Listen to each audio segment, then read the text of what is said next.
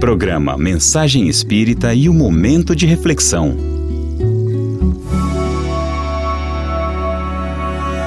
É o momento de reflexão chegando. Refletir para despertar a consciência. Você já ouviu a frase afirmando que somos cercados por uma nuvem de testemunhas? Se você nunca ouviu, está ouvindo agora.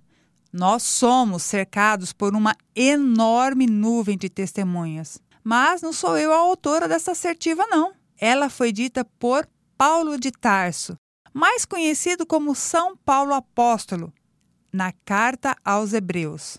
E sobre essa frase, o espírito Marta, pela mediunidade de Marcel Mariano, nos explica que Paulo de Tarso se referia às companhias espirituais que são os espíritos já desencarnados que nos acompanham envoltos no manto da invisibilidade. Estão desencarnados, são os espíritos que nos acompanham. Ninguém está a sós. Em tempo algum, sempre somos cercados por uma nuvem de testemunhas. Sempre estaremos cercados por pessoas físicas e também por desencarnadas, que nos espreitam os mínimos gestos e nos registram as atitudes e também os nossos pensamentos, sejam eles para o bem ou para o mal. Olhos que são desapercebidos dos nossos olhos nos observam as atitudes mínimas, registrando nosso proceder na estrada da vida. Quer alguns exemplos? Vamos lá. Num consultório ou num hospital, por exemplo, o médico estará cercado de suas companhias e também por aquelas do paciente que atende, e muitas vezes ministrando remédios para o doente do corpo e iluminando os enfermos da alma.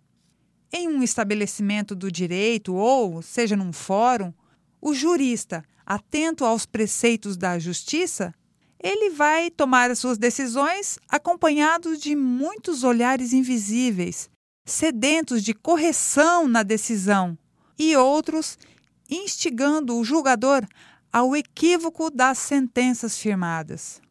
E numa escola ou numa faculdade, o professor que adentra a sala de aula estará acompanhado de aprendizes de ambos os planos da vida. A uns estará lecionando os ensinamentos humanos e a outros enaltecendo a cultura que liberta da ignorância.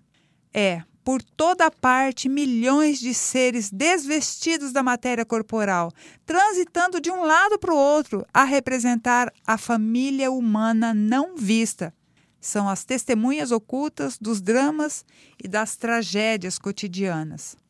Então, compreendendo e aceitando que a frase de Paulo seja verdadeira, como estamos procedendo quando estamos a sós? Que juízo fazemos de nossos atos quando não temos vigias físicos ao lado? Como se comporta a nossa consciência quando deliberamos um planejamento sem testemunhas ao nosso redor? Refletir sobre a própria maturidade será saudável exercício moral, nos condicionando pouco a pouco para os tempos da responsabilidade pelo viver e pelo conviver assumir os pensamentos e pelas atitudes se responsabilizar, amadurecendo raciocínios e incorporando ao viver ações concretas para a materialização de todo o bem possível em nossa estrada de aperfeiçoamento contínuo. Cuidar daqueles que seguem conosco, lhes ofertando nossa melhor atmosfera psíquica. Vigiar e disciplinar o nosso pensar, iluminando o coração e limpando a nossa casa mental para não adoecer psiquicamente. Nós todos somos filhos da grande luz. E você também, filho da grande luz. Já meditou no que pensava Jesus quando estava sozinho? Qual seria o teor das emoções do Cristo quando divisava a multidão aflita e sedenta de ajuda em toda a ordem? Quem imaginava o embaixador de Deus, nosso Pai, quando estava rodeado de doentes, desenganados, injustiçados e perseguidos? Ele desmascarou várias vezes a hipocrisia, desnudou a mentira outras tantas e sempre enalteceu a verdade, dosando a sua administração conforme o entendimento daqueles que o seguiam.